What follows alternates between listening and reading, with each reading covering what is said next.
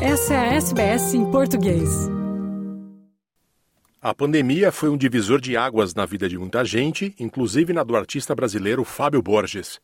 Mineiro de Uberaba viver na Austrália há sete anos, Fábio conseguiu transformar o momento reflexivo para viver um processo de cura intensa de problemas que ele antes não conseguia enxergar com a devida atenção.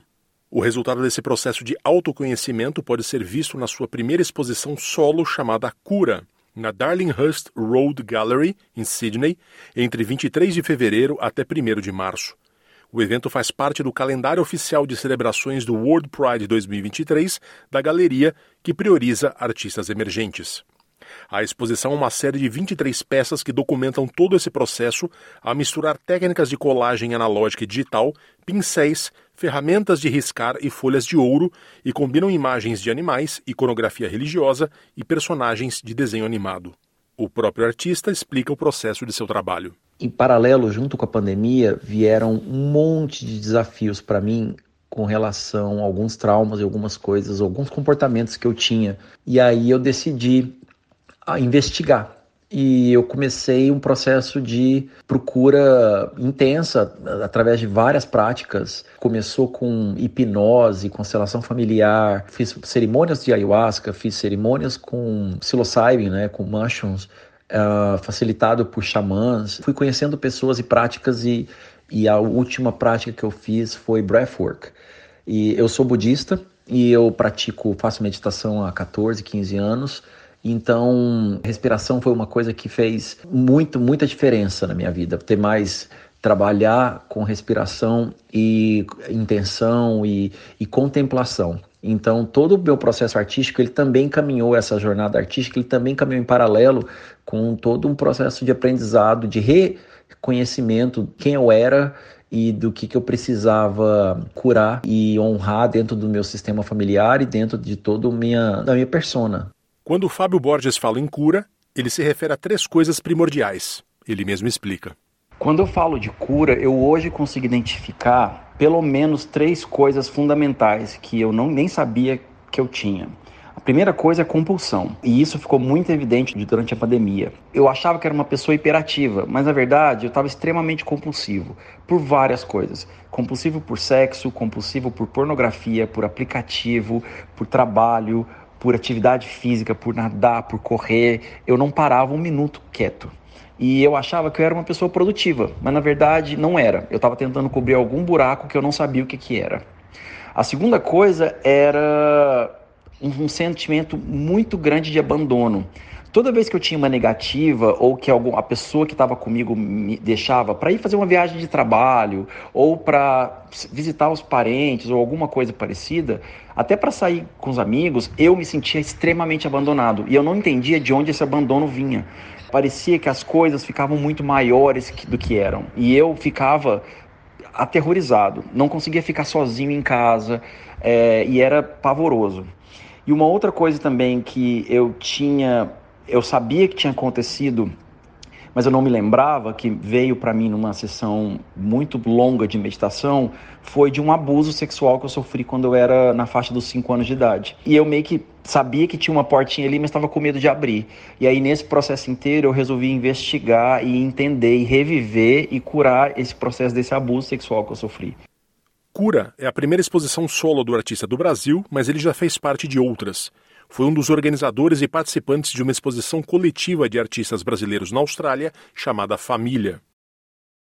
Em outubro de 2022, foi o vencedor da premiação Boyness Art Awards. Já neste ano, foi um dos 100 finalistas do Artavita Art Contest, na categoria Artista do Ano. Fábio Borges é adepto de uma prática budista chamada Dharma Art, onde cada elemento no trabalho tem uma intenção que parte de contemplação profunda. O lado religioso é marcante em sua produção, que tem vasta experimentação espiritual. Eu venho de uma sociedade muito espiritualizada, a minha base é católica e eu sou de Uberaba, terra de Chico Xavier. Então eu cresci com muita influência tanto do catolicismo quanto do espiritismo. No começo do meu trabalho com colagem, eu senti que eu tinha que fazer alguma coisa relacionada a todos aqueles ícones religiosos que estavam tão presentes na minha vida mas que eles não faziam tanto significado para mim, porque a maioria das religiões não me, não me representavam, porque eu sou um, um homem gay. Então, eu sou um pecador. por essas religiões. Desde pequeno, desde novo, eu sempre estudei outras coisas.